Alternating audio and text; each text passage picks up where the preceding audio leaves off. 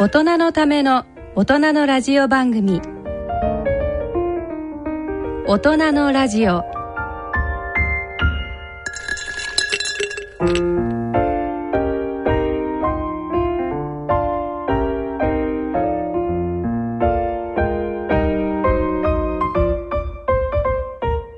皆さんご機嫌いかがですか？沼尾ひろ子です。ご機嫌いかがですか？今井美智子です。大人のラジオ第3土曜日のこの時間は大人のアウトドアをテーマにお送りいたします。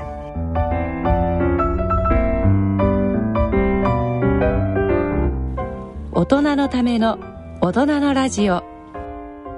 第3土曜日のこの時間をご担当いただきますのは登山家で医師の今井美智子さん。フリーアナウンサーの沼尾ひろ子さんです。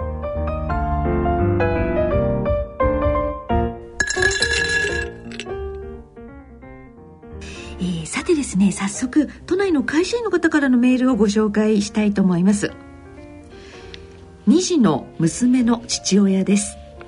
先日の北海道の暴風雪でたくさんの方がお亡くなりになられました。特に9歳の娘さんを抱きかかえるようにして亡くなられたお父さんのことを思うと胸が痛く涙が止まりません。ご冥福をお祈りいたします。さて私は静岡の生まれで今は都内に住んでおりますが4月から雪国への転勤を命ぜられる可能性もあります。赴任先でこうした暴風雪にあった時はどのように対応したらよろしいのでしょうか。今井先生の雪山の経験のお話を伺うことができればと考えています。というメールをいただきました。はい。ということで先生早速なんですけれどもえー、そう、えあの静岡県ってあったかい県だから、ええ。特に海にあの太平洋に面してるしえね、え静岡生まれの人が雪国に行くとなったら大変だろうなって思いますね、うーん。なんか東京でも、えー寒い日もありますよね。ええええええ。はい。でもやっぱり私の友達なんかでもあの例えば東北の方にいて、まあ今じゃないけれどお茶があの前の日の夜に飲んで置いといた、ええ。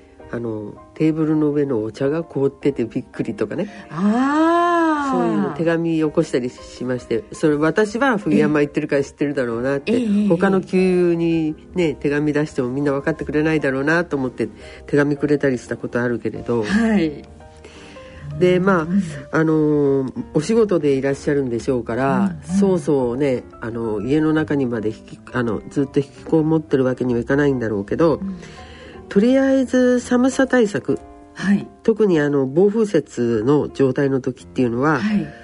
えー手足うん。それから頭を冷やしちゃうと、うん。かなりそこで結局あの思考能力が麻痺しちゃいますので、ええ運動能力も緩慢になっちゃうから頭は絶対冷やしちゃダメなんですよ、帽子ですか？うん、帽子。でしかもそれも耳を冷やすと今度頭痛くなっちゃうので頭に通じちゃうのではい。耳の隠れる帽子が絶対必要です。ああ耳よくあのなんか、はい。あの市場のおじさんたちが耳だけこう、うん。毛皮で覆ってる人とかあありましたよね昔は。耳に耳当てでこうね毛毛皮でできてる。うさぎかなんかの毛皮ではい。ちょっと可愛らしい感じの。そうそうそうそう。はい。何しろ帽子で耳の隠れる帽子はい。は必要ですね。それとあーあの暴風雪って横殴りに吹くんですよ。うん。うんはい。なのであの顔もほとんど出してちゃダメではい。ゴーグルをかけると目は見えるけれども出してないっていう状態なんですよ目のところは。うん。うん。はいでその下のところはまああのいわゆる目で棒目で棒っていうのがあるんだけど目のとこと鼻のところだけは出てるけどああとは全部あの顔顔は隠せる帽子。昔デストロイヤーそうそうそうそうそうああいうのとか。マスクみたいな、うん。はい。最近はもう割とおしゃれなのであの目の下から鼻の下の鼻も下の部分だけ開いてて、うん。上のところはちゃんとかぶっていてはい。で口のところはこうなんていうのかな穴がちょんちょんちょんちょんちょんって開いてるぐらいになっているような、うん。スキー用のですねはいはい。ものもありますし、うんうんいろんなのがあるんですけど、はい。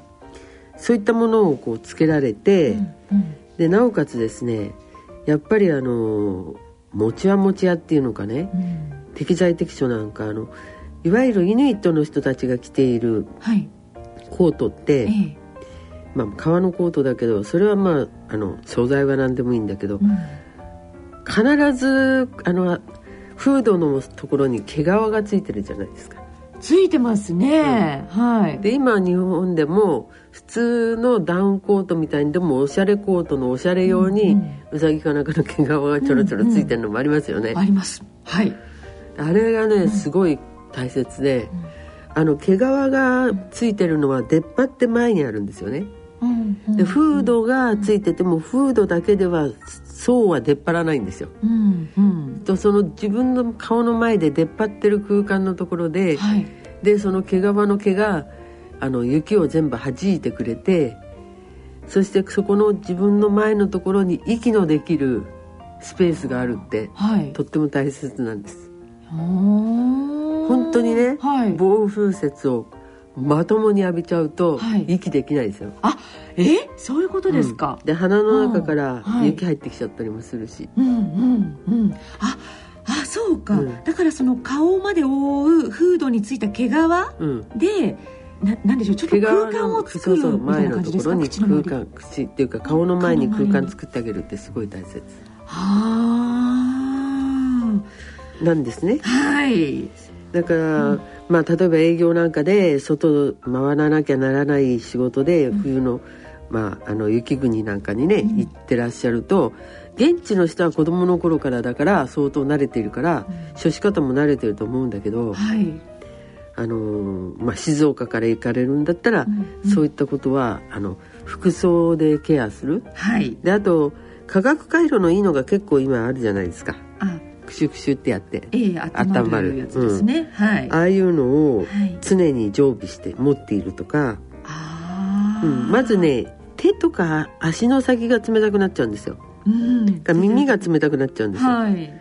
で頭は冷えちゃっても自分じゃ分かんないんだけどん。行動が鈍っちゃう、うん。うん。考えも鈍っちゃう。ん。うん。う、うん、っていう状態になるので、はい。それはしっかりとなさるといいと思いますわかねりました。じゃあじゃあ服装からまずは。そうですね。あとは行動なんですけど、はい。もちろん雪国はあの冬靴もしくは雪靴っていうのがあってはい。普通のタウンシューズみたいに見えるんだけど下にスパイクがついてたりうーん。だからソールの部分がきっちりこうあの雪に対応するようになってるんですね。はい。で都会だとあのどうしても雪山と違って雪山だとザクザクと潜るんだけど、うん都会だとみんな凍ってるじゃないですか。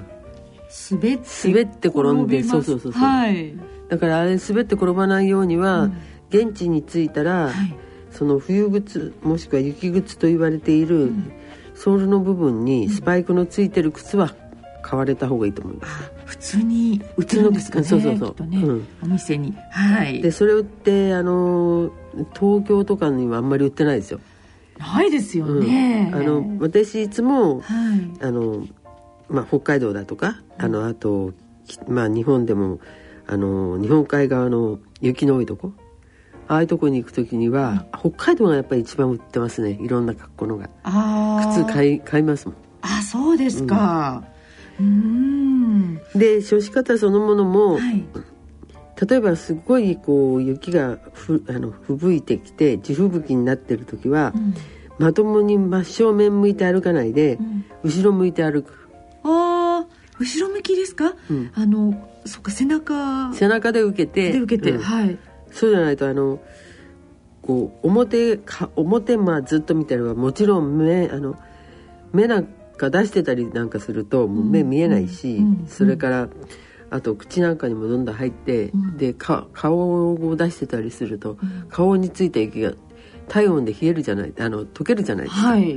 でもびしょびしょになっちゃいますもん。うーんそうですか。でもできるだけそんな暴風雪の時は建物の中にそうですね。できるだけいいいですね。可能な限りはい。家の中にいる方がいいしいいですね。はちょっと書いてらっしゃいますが、うん。この間の時みたいに、うん。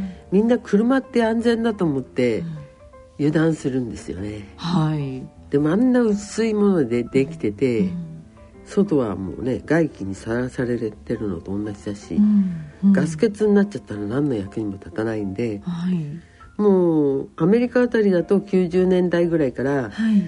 えー暴風雪の時に車が何キロとかでずっと止まってうん。何人亡くなったとかいう話ありましたよね。うん。日本では今回が初めてみたいな感じだけど。あんまり聞いたことなかったんですけどね、なのではい。車っていうのは過信しちゃダメですね。そうですか、うん。はい。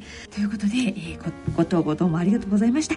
えーっと健康相談ももちろん皆様からのご意見ご感想を、えーお待ちしております。どしどしお寄せください。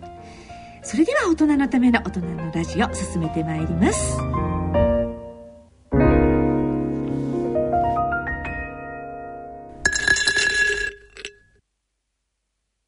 高い技術力で究極を目指す。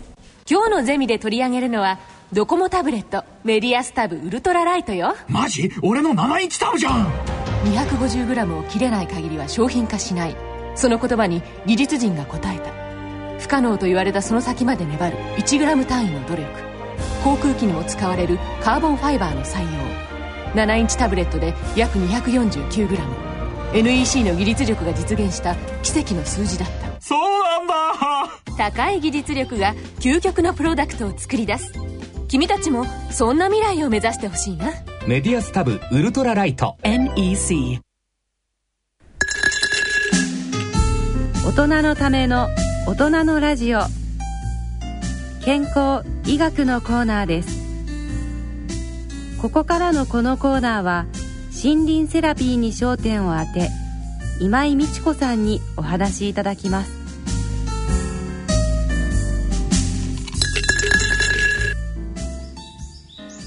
続いては健康医学のコーナーです。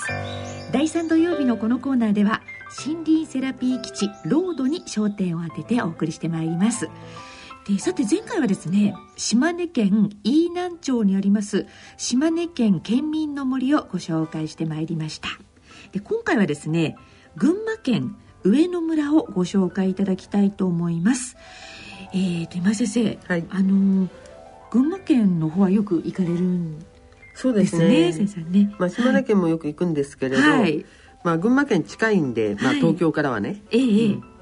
あのー、大体関越で行って、ええ。ー途中で上信越道に乗って、うん。下仁田のところからあれは湯の沢トンネルっていうのかな、うんうん。トンネルを越えていくと上野村に入れるんですええね。ええ。でまあこのトンネル、まあ、もうできて20年ぐらいすると思うんだけど、ええ。できる前は、うん。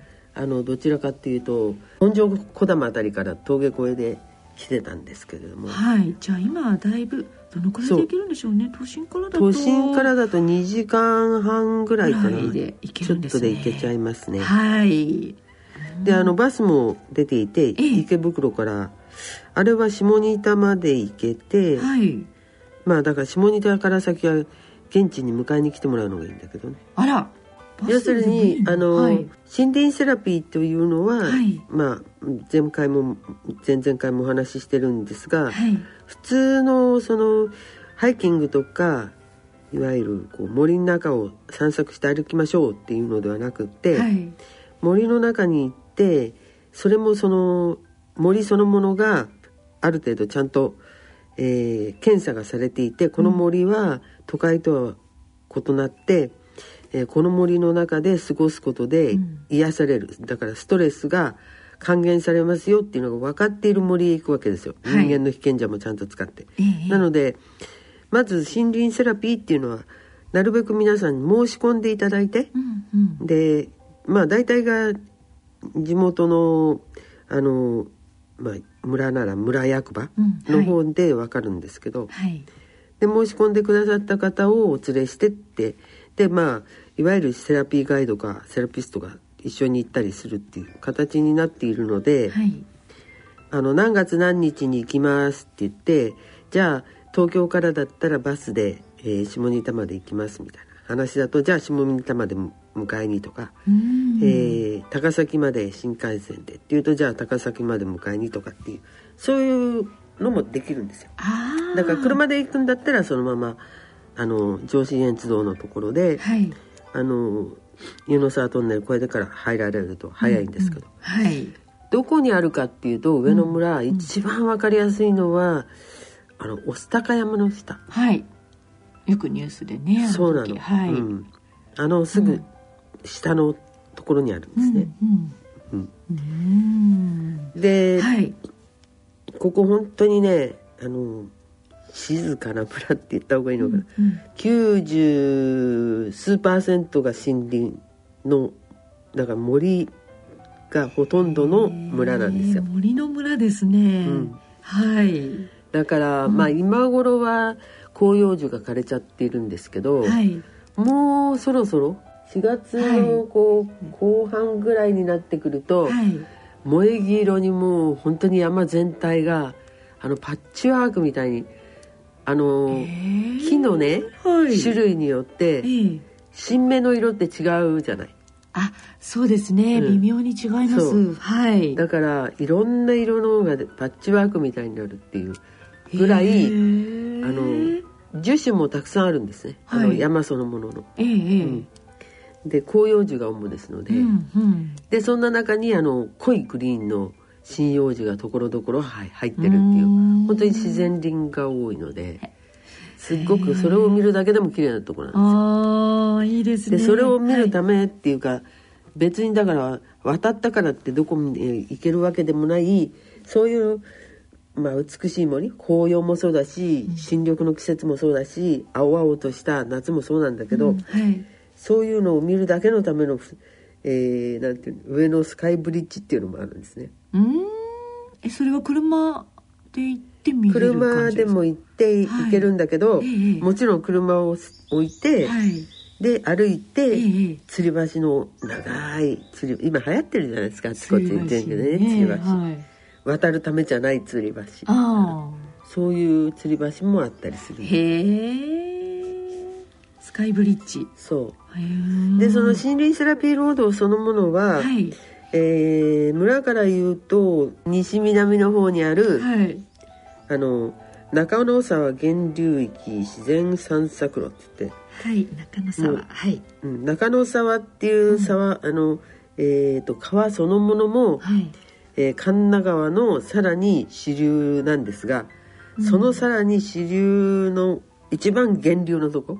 うんうんうん。だからはい。水は綺麗だし、あの滝があるんですよ。おぼろかやの滝っていう、おぼろかやの滝、うん。はい。っていう滝があるんで滝のところまではずっとこうなんか木道っていうかね、木の本当にこう段々になってる階段をかなり降りていったりするんですけど、うんうんでそこも森林セラピーロードの中に入っているんでうん。滝のど真ん前でうん。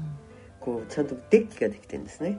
木ででその56人は寝ら寝っ転がれるぐらいのデッキがあって。はい、で滝へまずは滝へ行って、うん。その滝をもう見ながらうん。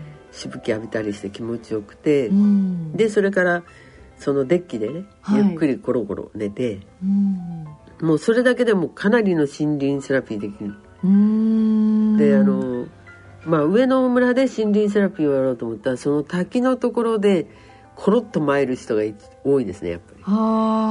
だから医者なんかでも行ってこんな気持ちいいことなかったとか、うん、あこれでやっぱりストレスがてあの低くなるってわかるわみたいな、うんうんうん。そういう人たちが結構多いんですけど、あそうですか、もうね本当に新山渓谷の中に滝があって、その滝の前に、まあ、人工的なんだけどデッキがあって、はい。人工的っていう意味はあの人が作ったんだけど、はい。デッキがあって、うん、こんなに気持ちよくそこで寝ちゃう眠れるっていうかうん。目つぶってグーグー寝るっていう意味じゃなくてね、ん。横にあの寝転べる、あー。こんなことってないよねみたいな。そんな感じがまず第一。あー。いいですね。であのー基本的には、はい。その普通の車は入れないはい。道路がバスあの車道が真ん中に走ってるんですよ。うん。それももともとはあのどちらかっていう森林のうち塩路っていう高級家具の木があるんですけど木のな木の種類ですか？はい。塩地塩地という木が、はい。でその高級家具の、はい。だからマホガニーとかねヒッコリーとかみたいな感じの向こうだとかなりあの高級な家具の、で塩地の家具っていうのははい。有名だったんですけど、今はあまりもう出してないんだけど、うんうん。そういうの出すから、うん。林道が綺麗にできてたんですね。でそこのところが車道になっていて、うん。でその車道は柵がしてあって村のその管轄になってるからはい。その森林セラピーに行く人たちが行く時だけ村の車でこう案内してくれるんですよだからまずず、ううん。あのー滝の前で気持ちよかったなって言って階段登って上がってきて、うん。でちょっと息が上がったなと思ったら、うん。今度は坂道を登るんじゃなく、うん。また車でシューって移動して、うん。で中野沢の源流の部分のところまで連れてってもらって、うん。で今度は源流に向かってチップロードの中をゆっくり歩いてで川のその沢ですね。沢が流れている、まあ左から行ってもいいし右から行ってもいいんですけど、はい。どっちかから行ってかなり奥へ行ったなと思ったところからちっちゃなこう丸木橋みたいのを渡って反対側に来て、うんうんで降りてくる。うん。っていうのがまあ2番目のコース。ああでそこもはい。沢のところですから、ううんん沢筋をすあ歩いていって普通だったら沢筋なんて言ったらあのゆ岩がゴロゴロとかしているんだけど、はい。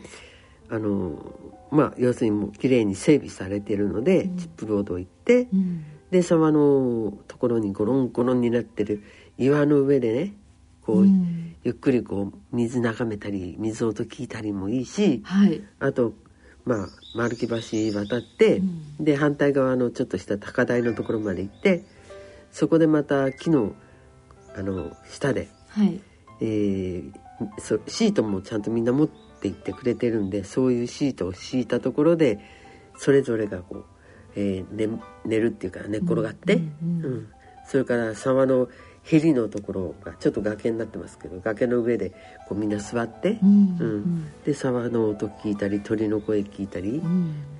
あと沢の光を楽しんだりとか。沢の光？ですか、だからうんこう流れるとキラキラするじゃない、ええええええ。太陽の光線浴びて。うんはい。であとそうですね。4月の末ぐらいだとまだかなり空気冷えてるから、あここ1600あるからかなりまだ寒いですよね。うん。なので、あの手をかざして太陽光をあの太陽の日射をキャッチする、ああ手のひらを太陽にですよね、うん、そうそう、うんうん。であれってやってみればわかるんだけど、はい、あの手のひらを太陽にさらすと、うん。どこが暖かくなるってちょうどこの真ん中のくぼみのところが一番暖かくなるんですよ、あらそうですか、うん。全体が同じに指も全部一緒に暖かくなるかなとかはい。指先から先に暖かくなるんじゃないかなとか思うでしょ、うんなんとなく。真ん中から暖かくなる。へえでそういうことをしたりして楽しんでいると、うん。まああの各地森林セラピー弁当っていうのあるんですけど、はい、ここはですね、うん。あのうまくやれば木のお重箱に入った森林セラピー弁当が、えー。えー運ばれてきてえ 本当にもう森の中でしかも源流と言われて凝ってる釣りの人しか行かないぐらいのゴツゴツした周りの景色の中でーうん。ちゃんとお弁当、ううんん、木の箱に入ったお弁当とか食べえそれはえ申し込んでおおくと持ってきてくれるんですかね？もちろんそうです。うわー。申し込まなきゃダメ。そうですよね。でその清流で採れたはい。イワナだとか、それから鮎はなかったかな、うん、そういうのが普通のこう調理法で言うとはい。くんにって曲げられて、うん。串に刺されたみたいにして塩焼いてあるじゃん。そうそうそうそう、はい。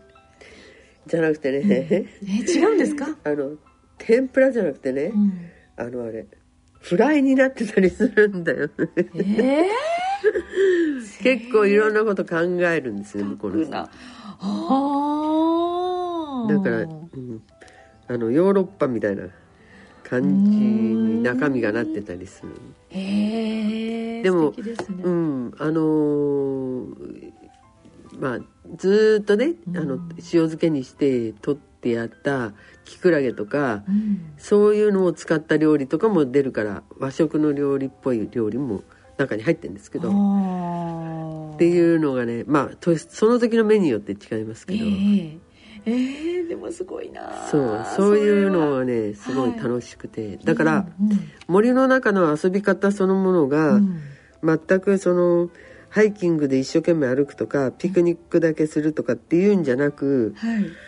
うん、寝たり座ったり起きたり、それで深呼吸したり、ん。で深呼吸するとまたいろんな樹種があるんで、あの香りが5メーター歩くともう香り違うんですよ山のあの森の。カツラの木の甘い匂いがしたかなと思うと、なんか松の木の渋い感じの匂いとか、うんうん。そういう香りも嗅げるし、そういうのはあのなんだろう。経験を積むと自分でもすぐに分かってきたりするものですか？それそれよりも行ったらもう分かるものですか？あやっぱりね香りって。あの皆さんにおすすめしているっていうかあの、はい。ガイドさんに言ってるのは、はい、みんなは森に入ったらとりあえず深呼吸してもらおうって。うん。で何回も深呼吸してるうちに鼻が慣れてくるじゃん。うんうんうん。でそうすると大体こうみんな野生的なその五感がが、うん。えー発達するっていうより元へ戻るんですよね。動物であった時に。はい、うん。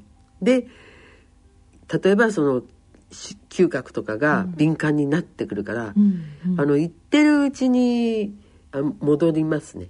あうのん。匂いを嗅げるようになる。ああ、最初はね2時わかんない。間、3時間ぐらいいれば。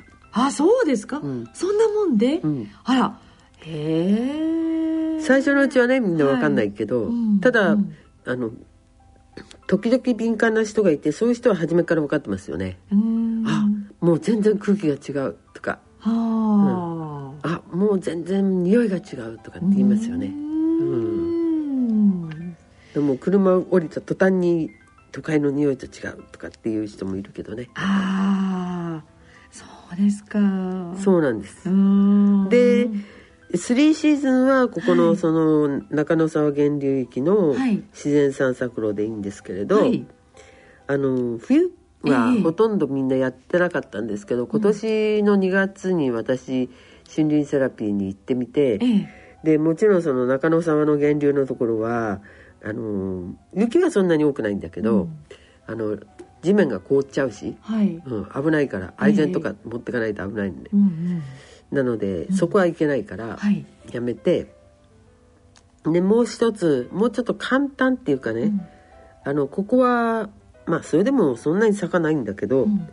全く坂はほとんどないたらっとしたようなところの部分を、はい。えー、と後から開発したんですけれども、があるんですね。うん。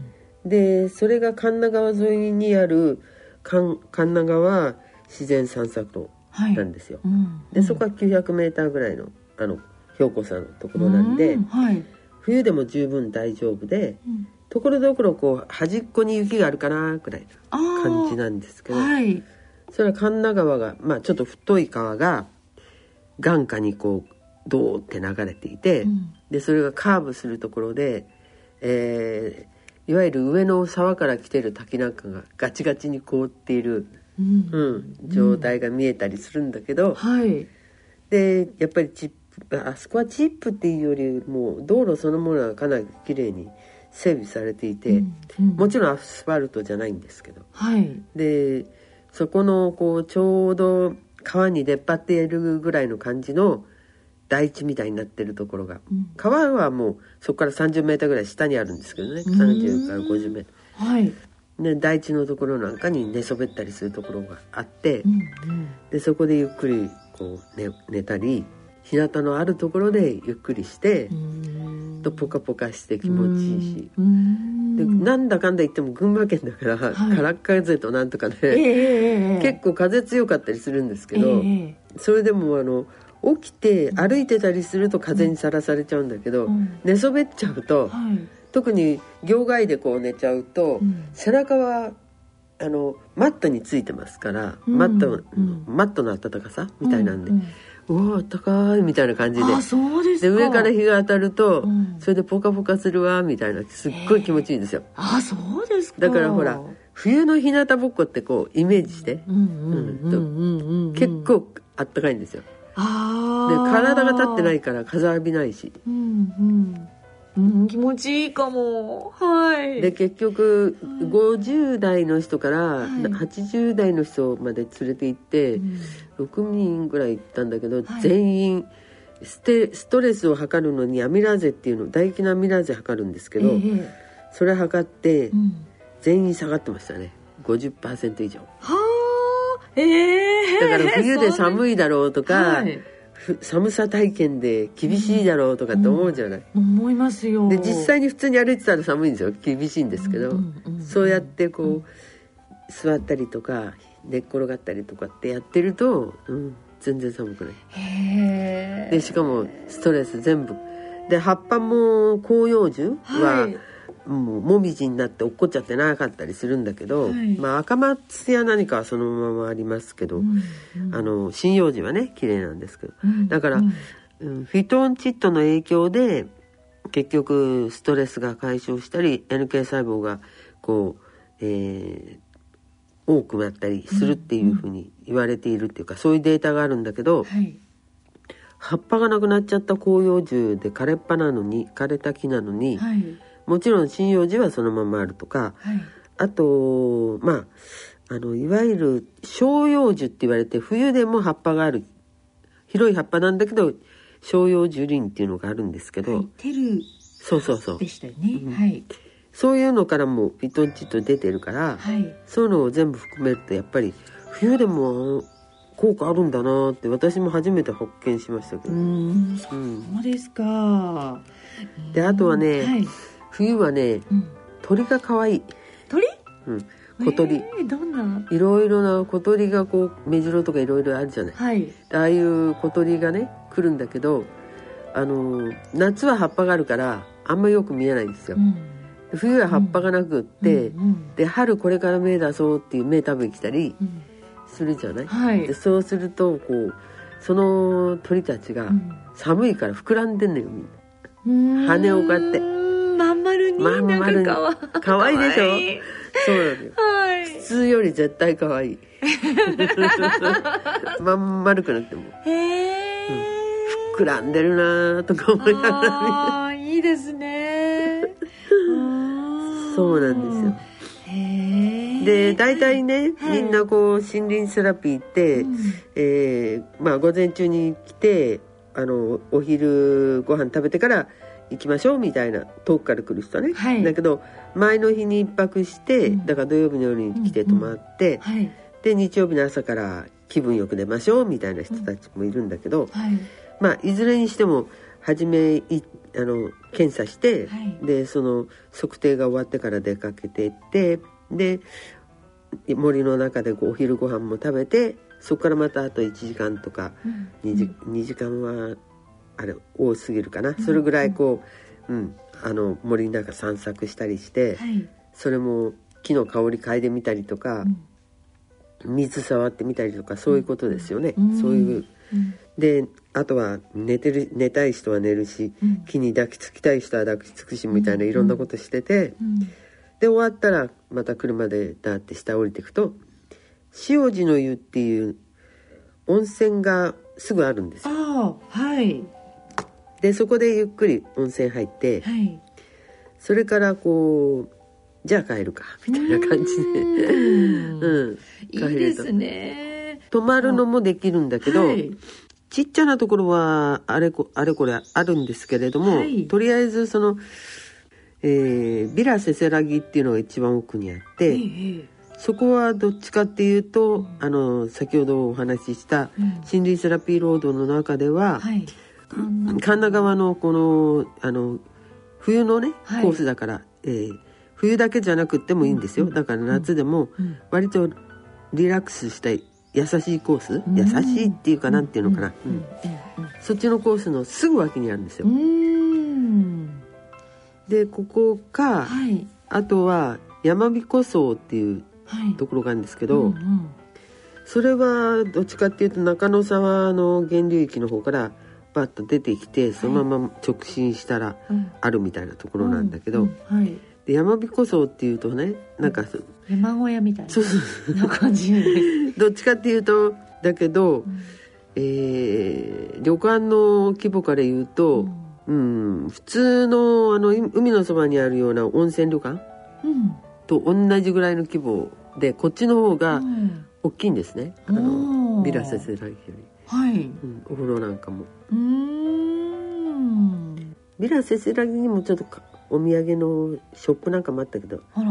やっぱり山彦荘のは全然、うん。ウェアなんかもいろいろ置いてあったけどね。あそうですか、だから大きいんですすよ。うーん。だから名前変えりゃいいのにねななんか山彦荘とか言ってほらネットなんかで聞くとねはい。えー、そうかとかって思って。えー、いいじゃないですか。信じらんないとかって思ったりする。そうですか、うんじゃあビラせせらぎちょっと小ぶりでおしゃれなところと山彦そ荘ちょっとあのうん大きな、えー、と旅館のようみたいなところと、じゃあ気分に合わせてうん。お選びになるといいですね。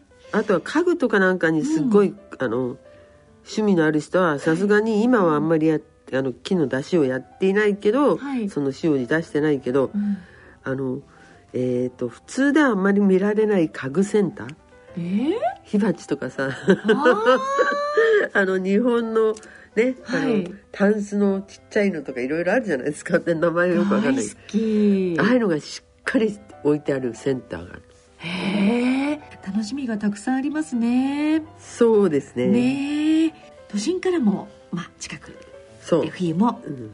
楽しめるという。どっちかっていうとそうですね、冬はあんまりあの特に高齢者なんかは、うん。本当は動いた方がいいんだけどなかなか外出られないでしょうけど。え、え。うん。うん。ただ温泉行って使うだけじゃなくて、うん。ここならばちゃんと体も動かせてはい寒さ体験ツアーみたいな感じなんだけど寒くないし、ねえさっきのあのポカポカの日だまりの中でっていうのもぜひ体験してみたいものですね。はい。ということで、えー、と今日の森林セラピー基地は群馬県上野村にあります中野沢自然散策路と神田川自然散策路この2つをご紹介いたしました、えー次回も森林セラピー基地ロードをご紹介してまいります。どうぞお楽しみに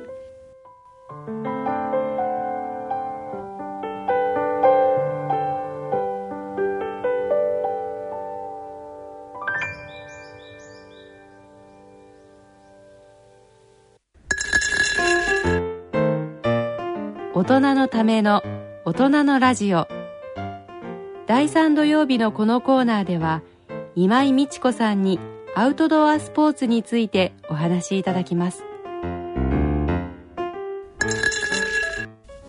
はい、続きましては大人のスポーツコーナーです。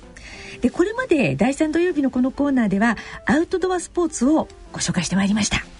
で、今回はですね、インドネシアのアウトドアと題しまして、あの、暮れに今井先生、インドネシアに行かれたお話を今日はたっぷりと伺いたいなぁとはい。思っているわけでございますが、先生インドネシアはですねあの暮れですよね？暮れに行かれたということで、えっと、どんなスケジュールで行かれたんですか？あのインドネシアって、ええはい。皆さんパッと思い浮かぶのはバリ島じゃない？はい。そうです。で、うん。割とバリ島に行って、はい、えーリゾートホテルに泊まって、うん。ゆったりとまああの海でそうそう、うんリラックスするか、うん。まあ山の方に行く人もいることはいるんだけど、えあの農村見て回ったりなんかしてね、あー楽しんだりはい。される方もあるんですけど、はい。ほとんどバリ島しか行かない人たちの方が多いような気がするの。いやそうですよ。普通そうです。はい、でも私はどちらかっていうと自然の中を体験するために行く、うん。要はだから島にバリ島に行きたいみたいなんじゃなくて、はい。そこが何島であろうが、うん。そこの中で自然と親しめれば何でもいいっていう方向だから、はい。でもうインドネシア自然いっぱいありますからね。で全然ね。結果のは、はいまずはスマトラ島にね、はい。国立公園があるんですね。でそこの中の川でラフティングをしてそれから、はい。えー国立公園内であのまあ要するに森の中に入っていってオランウータンとかなんか見たりして、へえでそれからスマトラ島から、うん。えー、とジャワ島に移って、はい。ジャワ島から今度はスラバヤのところでブロム山っていう山があるんですけど、はい。山登って。山も登ってはい。それこそその、通過点として、はい。うん、バリ島を使って、ああ そうか。はいはいはいそしはいてバリ島から今度はうん。フローレス島というところへ行って、はいここまたすごいいいとこだったんだけどはいでそれから船でコモド島に行ってはいでコモド島も国立公園で、ここも、あの世界遺産になってますんではい。もともといいらした先住民の方々うん。がちょっといるだけで、うん。あとは動物の世界なんです。で、その動物が何かっていうと、うん。コモドドドラゴンですよね、うん、そうそれ。そう。でそれをはい。見に行ったんですうね。えーっとそれぞれの島のはい。えっともうあのじゃあ具体的にもう全部全部聞きたいんで えっと順番にでも先生あの教えてくださいね。はい、とりあえず一番最初は、はい。えーまああの飛行機の都合でね、シンガポールから、はい。えーまあ入ったんですけれども、はい。あのメダンへ。でそこから4時間ぐらいかけて、うんうん。えー 4WD 社でうん世界自然遺産になっている、うんうん。グヌンレウセルっていう国立公園に。グヌンレウセル、うん。国立公園、うん。はい。っていうところへ行ったんです。はい。飛行機の中から見てもわかるんだけれど、うんえーまあ、スマトラ島のっていうよりは他の島も結構あるけれど、うんうん。オイルパームってあー油ヤシあーあの畑。そうそうそう、んヤシ油ヤシ油、のはい。畑、はい。あれすごいですよね。日本で畑とか言うと大根とかなんかだから割にほら葉っぱとか2 3 0センチうんうん地上からじゃない、ええええ。でもあれ畑なんだけど、ヤシの木が。10メーター以上はい。高いところがね実がなる場所だから。やっやぱりね南の島水の量も多いし太陽の光もいっぱいだから植物も大きい。も育つんだなっていう印象ありますよね。へえ、じゃあ畑といってもこう見下ろ見あ見下ろすんじゃなくて見上げる感じ？まあもちろんもちろん完全にに見上げるんですけど。ね、で飛行機の中から見るとなんか下がね。ちゃんとまっすぐ同じ列になってこうバーッと畑にね作物が植わってるようにヤシが生えてる、生えてるというかうん植わってるわけですよ。はい。でそういうのがもう スマトラ島なんかうわーってあって、はい。うん、でそのヤシを、うん、運搬するようなための道作りっていうふうに考えた方がいいんですね。いわゆる普通の道作りっていうか人が住むから道道作りじゃない感じうん。運搬のための道。道作りみたいな感じで、うんだからメダンみたいな、うん。都市は都市のあれがあるんだけど、はい。あの自然遺産なんかの国立公園なんかに行くようなところの道っていうのは間がみんなもうヤシの畑なんですよ。バーって。だからもうそれだけでもすごい。ヤシの香りとかってあんまり香りはしないけど、うんうんうん。うん。油臭くはないです。身の内は。そっかあれ絞ってからですよね。あれ知ってる実赤いとか黄色っぽい赤い実がね、うん。ブドウの房よりの何十倍もいっぱいこう盛り盛り盛り上がってできついてるんですよ。いやー知らない知らない、うん。それがなってるんですね、ってね。うわでもう収穫の時なんかその房だけガーってみんな取ってそれを大きなトラックに山積みしてだからそういうトラックがもうしょっちゅう往復してるようなとこなんだけど。で私割とあのーどこの他の国でもそうなんだけど、うん。農家によるの好きなんですよ。うんうん。はい、でそこで植えてる、うん。もしくは自分で自給自足のためうにん。作っているもの、みたいなのを見せてもらうのが好きなんだけど、うんうん。それもあのアポなしなんとかじゃないんだけど。あでたまたま今回は、ーはい。カカオがくれ実がなってる最中で、はい。カカオの実って知ってる？なんかちょっと楕円形でうん。手をちょうど両側を合わせて、うん。ものを膨らました感じに、はい。うん、え結構大きいんですね。そうそうそう。こんな感じ、うん。両手を合わせるんだけどお花作るみたいなそうそうそうそうふわーっと合わせたップのつぼみみたいにねそうそうそうはいそうそうです、わお。うん、そういうそれぐらいのではい。あの熟してると赤いんですよ。赤いっつってもエンジ色。で島が間に縦に入っていて、はい。とてもこうぶら下がってて木にぶら下がってて、うん。すごいなんか可愛いのよ。へえでそのカカオをはい。食べさせてもらいたいんで、うん。と思って、はいそのカカオを栽培している農家。のとこ寄ってみたいなはい。話で寄ってもらったんですね、はい。そしたらそのおじさんが出てきて「いいよ」っていう話になって、うん。でそこんちがねでも農家にしように綺麗で、うん。周り中にこうあの茨のあるような、うん。あのトゲのあるようなうん。赤いボケみたいな花とかね、そういうのをこう、えー石垣のところに植えてたりなんかしてて、うんうん、矢に綺麗だなと思いながら、うん。したら「どうぞどうぞ」って言って、うん。であのカカオの実っていうのは、うん。枝からぶる下がるようにこう出るんです。よ枝っていうよりも、うん。幹からぶる下がるように出るんです、向こうの植物って割とそういうのが多いんだけどはい。でもちっちゃな白い花が咲くの。でその花も幹からとちょっと軸があって、うん。枝があってそこから出てるっていう、うーん。葉っぱは青々として大きいんですけどね、うんうんうん。なんか色彩的にじゃあすごい。綺麗ですよ、ねでしかも、はい。カカオの実の外側の皮を割ると中側が、うん。あの今ソフトクリームえうん。をがモコモコモコってなってるじゃない、うん。ああいう感じのうん。白い実があるんですよ、あさらにその中にですね、うん。さっきのこのそう、ねうん赤いうん皮のを剥くと中にソフトクリームみたいな状態になってる。へえ実が出てくる、はい。でそれが甘酸っぱくって美味しいの。でその中にカカオココアにするはい。あの種が入ってんの。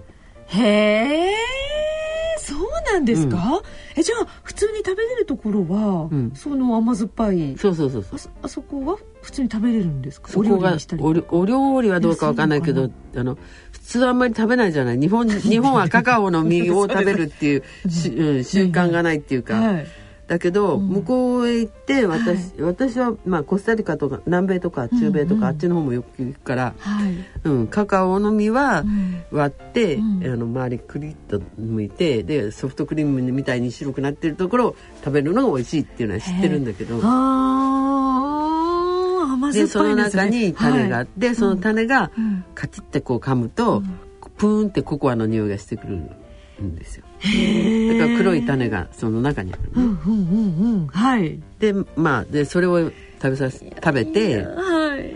おじさんすごい乗って「あこれこっちのもいいわあっちのもいいわ」ってやってくれてみんなで食べちゃって、うんうんうんうんそしたらその誰かが「あランプータンもある」とかって言って。ランプータン。ランプータン？ランプータンっていうのは、はいやっぱり赤い実なんだけど、うんえー実の周りのところに、うん。トゲではなく、うん。ななんて言ったらいいんですかね。突起突起っていうかプラプラした突起がいっぱいわーってついてる、へえトゲみたいな感じ、うん、トゲは硬いでしょ、うんだけどふにゃふにゃなんだけどふにゃふにゃなんだ。けど、うんこういっぱいこう周り中についている、うんううん。ん。でそこの部分はグリーンなんですね、うんで中の実の皮は赤い、ランプータンっていう実があるんです、はい。でそれはまあ親指と人差し指を丸めたぐらいの大きさのもので、で、えー皮を剥くと中が、ライチはご存知？はい。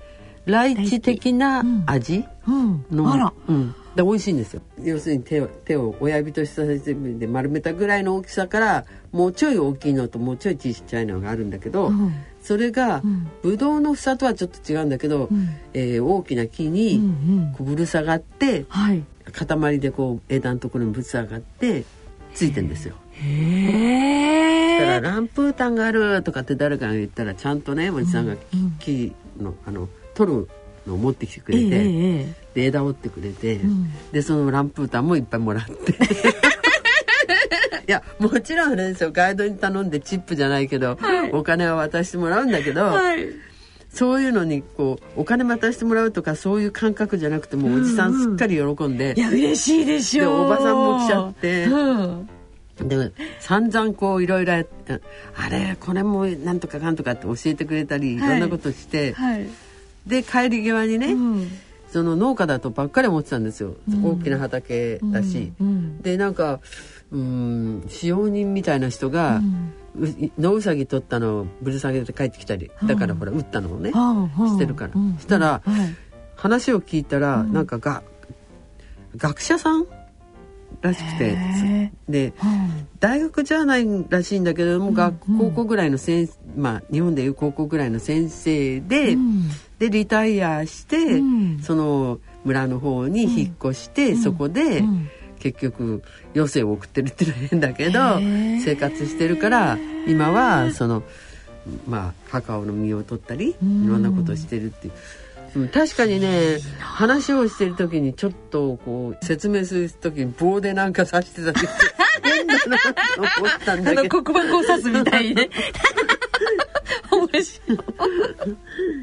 で結局だから最後にか記念撮影してはい。で住所書いてもらってと言ってもああいうとこって誰々さんちの隣の誰々みたいになっててあんまり住所はっきりしてないんですよ。はい。なので秘書箱をだからそっちの方を聞いてで、うん。うんもう写真送りましたけどね。あきっと喜んだでしょうね、うん。みんな一族郎と来て隣の人なんかも呼んできちゃって記念撮影っつったらん。子供から大人から、うん、高齢者までいろいろな人が来ましたけど。へえっていうのでまあうんうん。時間潰したりしながら、はい。で着いたのが、うん。その国立公園なんですけれども、はいグルングヌンレウセル国立公園っていうのが真ん中にあって、はい。その周りに国立公園で生きている人たち、うん。まあだからうん。サービス産業の、うん。はい。そのうちの一つの、リゾートコテージみたいなうん。うん。ところ、中央のところに、はい。いろいろ手続きなんかする塔があって、はい。そこから向かって右手の方に食堂棟があって、うん。であとは左手の方に、あの庭のようになったところに一軒家っていうかいくつもコテージがあって、はい。はい。でその一つずつにみんな、えー、4人ぐらい泊まれるようになってうん。2人二人部屋がまあメインですけどね、あはい。のあっちは。うん。だけどそういうふうな小屋があったりするところの、うん。うん。うん。うん。宿に行って、うん。うん。でもその宿がね大変なの。ななんでですか？だからあの、はい。ラフティングをする川があるじゃないですか、はいでその川の大きいのが流れてるから、うん。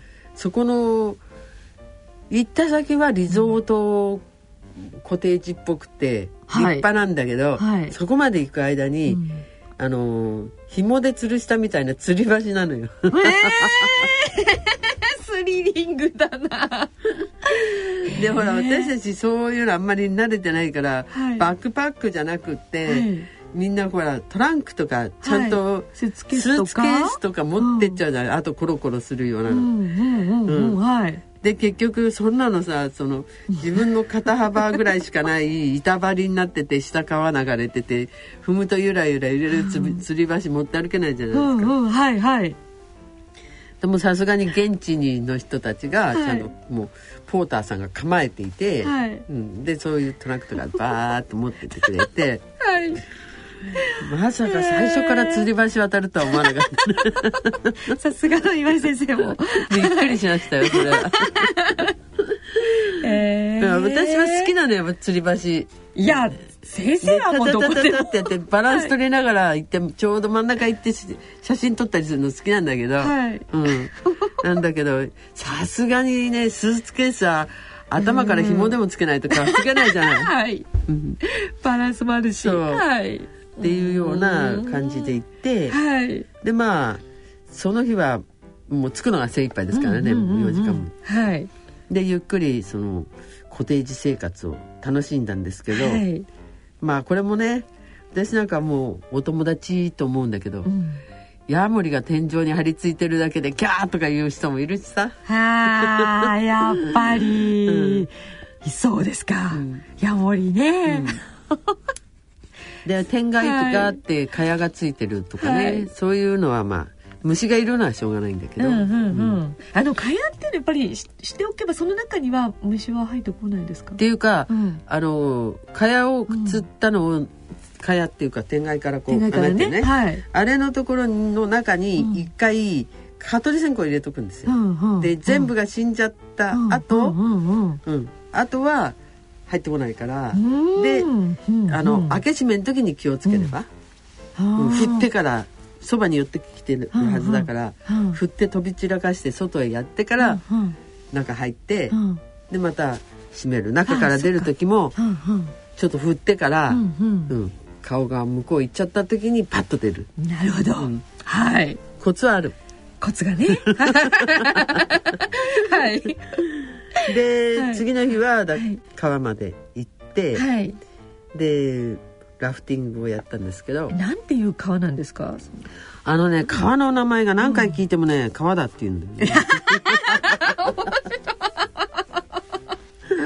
はい。川っていう単語なんですよそれが、はい。だからよくほらあのオーストラリアに行った人が、はい。現地人に「あれはなんだ?」って聞いたら、カンガルーって言ったのが、うんその何カンガルーっていうのは知らない現地語で、はい。あの動物だって言ったんだから知らないよって言ったのがカンガルーだったんですよね、あそうなんですか、うんそういう話ありますよね。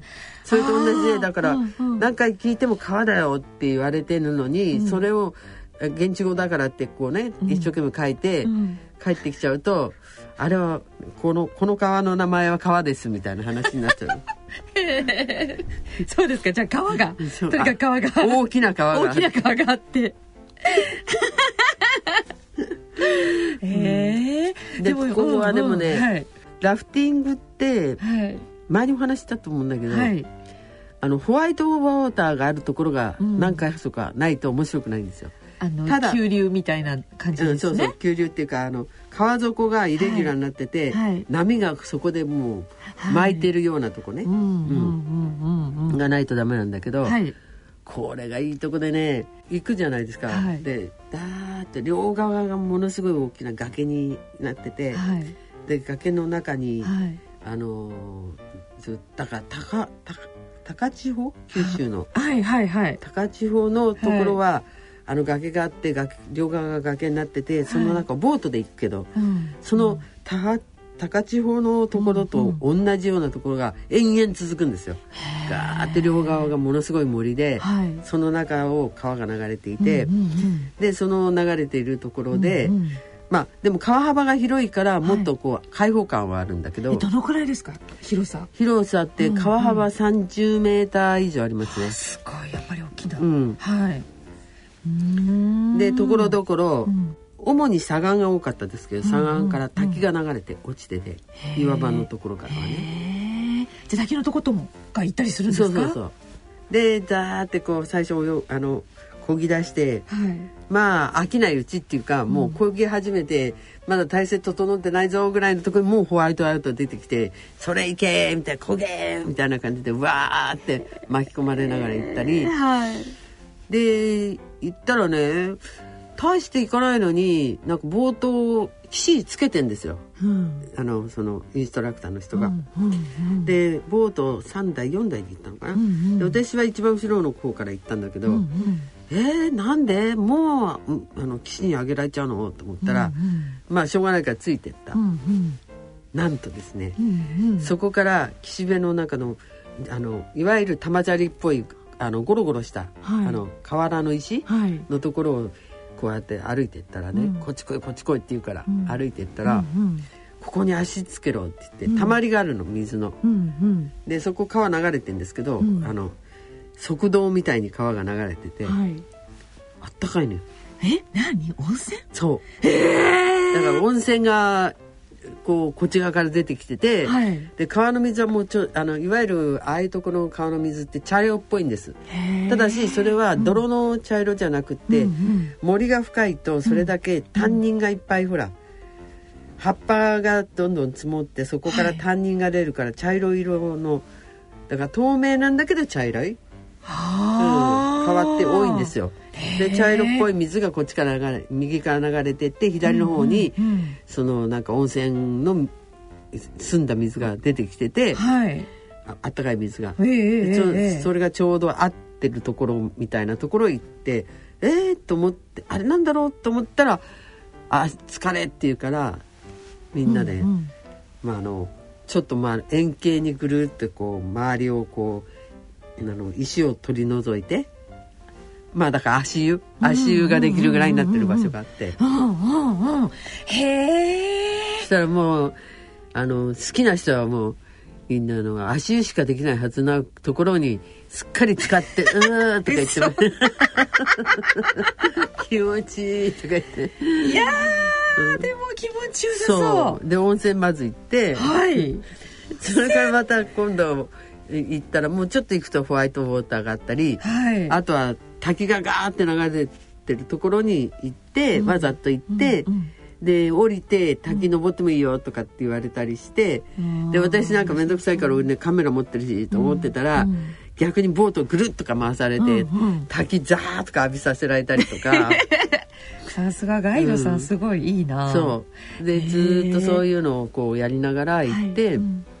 でまたしばらくしたら今度また上がれみたいなのがあって。うんうんでもう一回温泉かなと思って行ったらそれはその上から流れてきてる支流のところがちょっと膨らんでる、うん。うん。だから本流に、うん。えーの左岸の方に支流があって、その支流が流れてきてんだけど、うん。えーその支流の方も森がすごい深いんですけれども、はい。そこから降りあの出ているところが膨らんでる部分があって、うん。うん。そこへつけたんですね。そしてそこでは泳いでいいよっていう感じで、うん。でみんな泳いだりしてで現地のそのガイドさんたちの仲間がはい。なんか崖の上からブワーンって飛び込む好きじゃないですか向こうの子子供の頃から。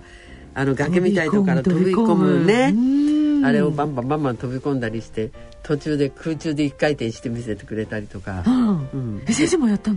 いややんないやんない 私も っぱらカメラマン。あカメラマンです。でそこでお茶してさ、楽しい。はい。うん。ええであとはまたボートに戻って、はい。でみんなでこぎながら、うん。うん、ずーっと行ってまたホワイトウォーターが出てきた。それあるぞみたいな。何回か超えて、っていう感じで言ってたらなんかねチェーンソーじゃないんだけど、うん。音がしたんですよ。うんうん。だからあれは木こりさんが木を切っていたと思うんだけどはい。です右岸の方をひょっと見たら、うん。木がわーっとかって倒れてんの。へえはい。でえっ？と思って、うん。あれ？ちょっと待ってよ。あの木が落ちてきたら危ないじゃんとか思って、うんうんうんでみんなに「左寄ろう左寄ろう」とかって言ったら、うんうんガイドさんたちがニコニコ笑いながら大きな声で声かけて「やめろ」っつったみたいなの、うん。今通るからっつって、こっちの方が優勢なの。なんか せっかく仕事ききこりさんが木の切る仕事してるのに「ええええ。やめろ」っつったみたいで、うん。したら上の方の人がやめて、へえだから一本木は倒れて、うん。お落ちてきたんだけど、うんうん。そこから私たちが通る時には あの手振ってんの向こうが。いやーでも優しいな。っていうかだからのんびりしてていいよないいですね。へえで2時間ぐらい楽しんで、はい。まあ一応ラフティングは終わったんですけど、うんうん。で帰りはあのまた 4WD 車ではい。帰ってきたんですけど、うんうんうんうん。でそのラフティング終わってちょっと遅くなっちゃったんだけど、はい。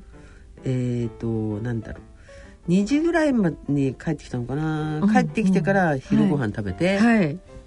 で午後は森の中にうん。森の人に会いに行くっていう、オランウータンですか？はい、うん、そうなんですよ、うん、じゃあ今度はその森散策？そう。でまあ斜面をずーっともうなんか登っていくんだけど、うんうん。そこも全部森だから、うん。結構登りながらまあ名前わかんないんだけど黄色い花とか咲いてたりして、うんうん。はい。あとキノコとかね、はい。あったりしてそういうの見ながら行くと、結構楽しいですけど、でのこのこ歩いてってたら、うん。まあ日本とやること同じだなと思うんだけど薪が積んであるところにはい。小屋掛けしてあったりとかさ。はい。だから4本柱立てて、ええ。屋根だけで囲って、うん。でそこに薪をずっとね積んでるとかはい。ああいうのは日本と変わらないじゃない、そういう場所があったりとか、うんうん。うんであと分かんなかったんだけど、その人たちの曰く、その国立公園からここだけは外れてるみたいなことを言ってたんだけど、うんなんかね現地の人の家じゃなくて、うん。えーヨーロッパ人かなんかうん。の別荘みたいにちょっとだから瀟洒な建物が森の中に急に出てきて あのなんて言ったらいいのかな、うん。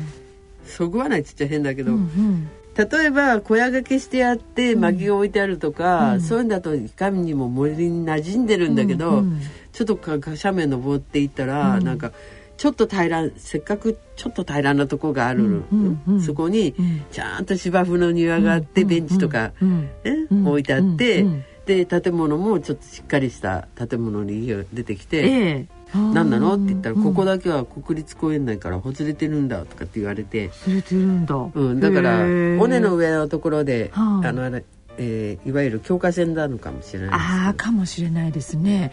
へえそんなところもあったんですがはい。であとは、うんうん。そうですね。アイビスとかああいう花があの結構咲いてましたよね。で結構だから森の中うもんうん。花はありし、うん、木はまあ、花がうん、花もありうん木もあり木もありって木はいっぱいあるんだけど。はい。じゃあそんな中をどんどん進んでいくんですね。そうそれで、うんうん。オランタンを見に行ったんですね、はい。なんだけれども、うん。カサカサカサとかって音がしてうわ出たかなみたいな。ほら、オランウータン見に行ってるから、うん。オランウータンって大きいじゃない？でえおどどのどのくらいなんですかね？なんか。結構300キロぐらいあったりする大きいのがいるんでしょ？人間のえっと私150あだから人人間よりは私たちが見たのは、うん大きさとしては、うん。えっ、と背の高さは150センチからぐらいの。意外と2メ2メーターはなかった。大きい。うん。大きいですよ。で顔の大きさも私たちよりちょっと大きいぐらい。へえで手が長いじゃない？はい。でそれがオスでメスの方が150センチあだからおオスの方がちょっと2メーターはないと思うけど、うん。結構背高かったです。自分の目線よりちょっと上ぐらいだったの。女のおあのメスの方は150センチぐらいでちょっとちっちゃいかなっていう感じだったんだけど。そんなに大きいんですか、なんかよくこうほらテレビで抱っこしてるようなイメージがあるから。あら違うのチンパンジーで私が思ってたのは。そうでしょ。ごめんなさい。そうか。オランウータンそう大きい、うん。え先生それどのくらい近くで見たんですか？いやだけどちょっと待ってうん見に行くって思ってたから、行くの？ガサッとか言ってもさ、うんうん。なんかこう襲われたら怖いみたいなのもあるからはーっとかしながら森の中歩いてたんですよ。うんうん。そしたらねオランウータンに会う前にえっ、とリーフモンキーって種類いっぱいある,、んだけど、ええの一つ。うんうん。あの尾っぽが長くて、うん。顔なんか本当にちっちゃいのよ。うん。で目の周りが目が目の周りのとこは白いけど、うん。あの黒っぽい毛をしているようなすっごいそれこそうん。ペットにしたくなるような可愛いい。オナガザルですよね、うんうんだから、うん。うんあのえっ、といわゆる進化から言ったらオナガザルははい。してない方なんだけど、うんうん。その群れにあっちゃって。ええだからその群れって、はい、えー要するにその国立公園うん。ぐらいにしかいない群れなんですって。へえだからすごいラッキーで。偶然あったんですね。偶然あって。あー。すごいなあいいなあでさらに登って登ってはい。行って、うんそしたらなんかあのガイドさんがうん。ピーピーピーピーなんか口笛吹いてんのよ。で向こうの方で口笛が聞こえるの。でガイドガイドがここで待てとかって言って、うん。お姉のギギリギリのところで待ってたら、うん。ガイドさんだけがピッピピッピ言いながら行って、うんうんそしてその向こうからもピッピ聞こえてて、うん。ではい降りてきていいよって言われて、降りてったら、うん。その他に人がいてそこに。うん。でそこで、うん。そのオランウータンがあのつがいのワオランウつがいっていうか飼ってないからね。あのまあに2頭いて、はい。で片っぽがオスで、うん。でオスの方は割になんか怠惰でゴロゴロこう、なんていうの？地面の上にゴロゴロしてんだけど、うんうん。メスの方はやたら元気で、ん。あの木に登って上の方で行ってみたりまた戻ってきてみたりってやってるのを、うん。こう遠巻きに見るわけですよあああんまりやっぱり近くには危ないからね。やっぱり、うん。そっか、あー。わあでもじゃあちゃんと目に目で見てきたんですね。もちろん。なんだけど、はい。その時にえーって最初思って、うん。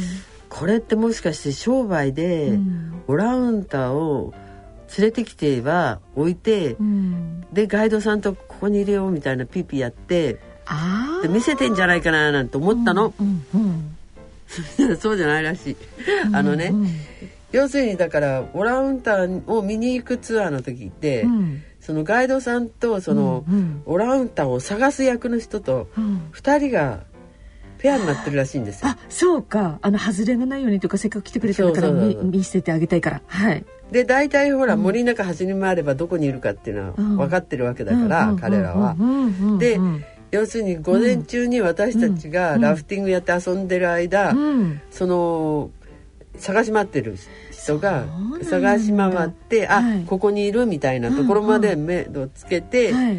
でそのそのあれと一緒にこう動いてて、うんうんうん。でガイドさんが途中からピーピー言って、うんうん。ピーピー言うと向こうがピーピー言って、うん。で口笛と口笛で大体どの辺だよっていうのを、うん。知らせ合わせてやって。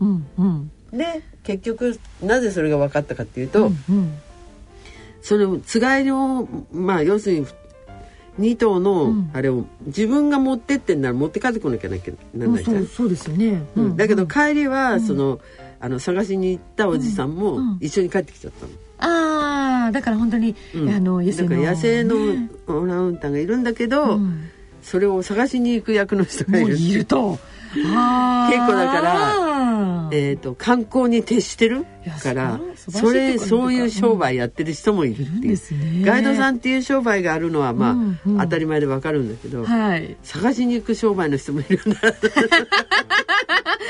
あそんなことも感心したりしてみたいな。そうですか、うん。っていうのがまあ1日目でだったんですけどね。そうですか。あのね、先生、もうたくさん、まだ1日目のお話しかちょっと伺えなくてですね、あの、まだまだちょっとね、楽しいお話をですね、あの、聞きたいので、えっと、今日のところはちょっとこのくらいにしておいて、またちょっと次回ですね、あの、ぜひ、お話聞かせてください。はい。ということで今日はですね大人のアウトドアスポーツはですねインドネシアのあの楽しいそのアウトドアのお話をまた次回先生にたっぷり伺いたいと思います。はい大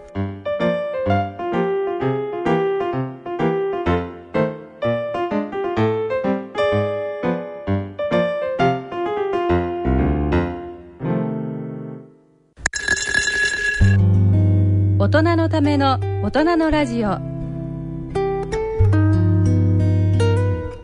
い、えー今回の大人のラジオいかがでしたでしょうか、えーさて番組では疑問質問ご意見ご感想をお待ちしています。宛先はこちらまでお願いいたします。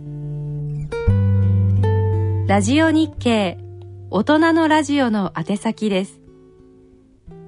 郵便の方は郵便番号107-8373ラジオ日経大人のラジオ係まで。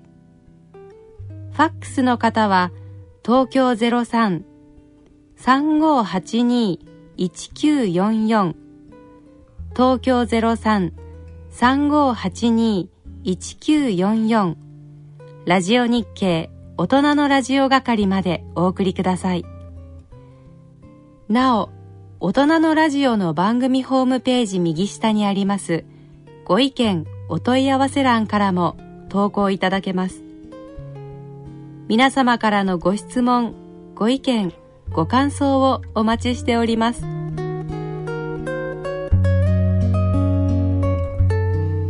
疑問質問などどしどしお寄せくださいそれではお時間となりましたお相手は私沼尾ひろ子と今井美智子でした次回お会いいたしますのは来月4月20日となります。